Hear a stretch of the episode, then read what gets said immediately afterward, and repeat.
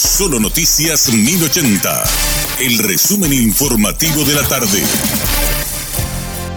Hola, soy Richard Toñanes y este es el resumen informativo de la tarde. Una adolescente de 17 años identificada como Karen Rocío Gaona Martínez fue encontrada sin vida en el interior de una vivienda ubicada en el barrio San Rafael de San Pedro de Licuamandillú. La víctima fue encontrada por su madre, aparentemente fue estrangulada entre las 8 y las 9 de este lunes, pero recién a las 11 la misma encontró el cuerpo por lo que dio aviso a la Policía Nacional. El principal sospechoso del crimen es el padrastro de la víctima, el fiscal Rolando Ortega dio detalles del caso a Radio Monumental. Aislamos el lugar para que la gente de investigaciones puedan hacer su trabajo, como la gente de criminalística y la médica forense del Ministerio Público, donde se pudo observar, ¿verdad?, que el objeto constrictor era un cordón de, de un calzado deportivo de color blanco, quien justamente la madre, quien halló el cadáver de su hija, utilizó un cuchillo, sería un cuchillo de mesa, la que se utiliza generalmente para comer, utilizó eso para ir tratando de reanimarlo, es lo que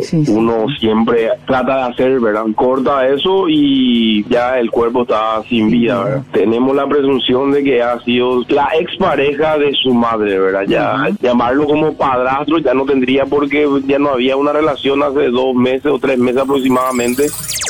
Los líderes del G7 anunciaron nuevas sanciones contra Rusia y llamaron a la unidad del grupo en el primer día de una cumbre que se celebra en Alemania. El informe de Natalie Salas, periodista de La Voz de América. El mandatario ucraniano Volodymyr Zelensky participó a través de una videoconferencia y pidió acabar con la guerra antes de que termine el año. Justo su intervención ocurre horas antes de que fuerzas rusas atacaran un centro comercial lleno de personas, como lo anunció el propio presidente Zelensky en sus redes sociales acotando que el número de víctimas es imposible de imaginar.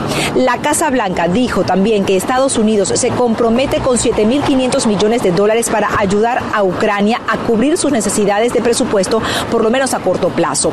Otras sanciones específicas de Estados Unidos incluyen el bloqueo a empresas de defensa estatales rusas y organizaciones de investigación de defensa, lo cual limitará la capacidad de Rusia para reponer el equipo que ha perdido durante la guerra. También aprobó la prohibición de las importaciones de oro a Estados Unidos y comunican la intención de elevar aranceles sobre productos rusos.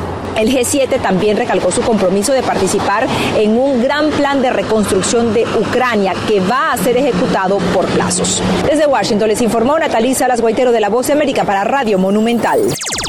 La situación en el Hospital Central del IPS está complicada debido a la cantidad de pacientes que acuden a consultar ante el aumento de casos respiratorios. Se habla de una institución sumamente golpeada que ya no abastece ni funciona, donde todos los pisos están abarrotados no solamente de pacientes, sino de familiares que están ocupando los pasillos. Según informes, el albergue no da abasto tampoco con las personas que vienen desde diferentes puntos del país. En el caso de una familia que llegó desde Concepción, realizó una invitación a una protesta que se llevará a cabo el sábado 2 de julio a partir de las 8 frente al Instituto Central del IPS.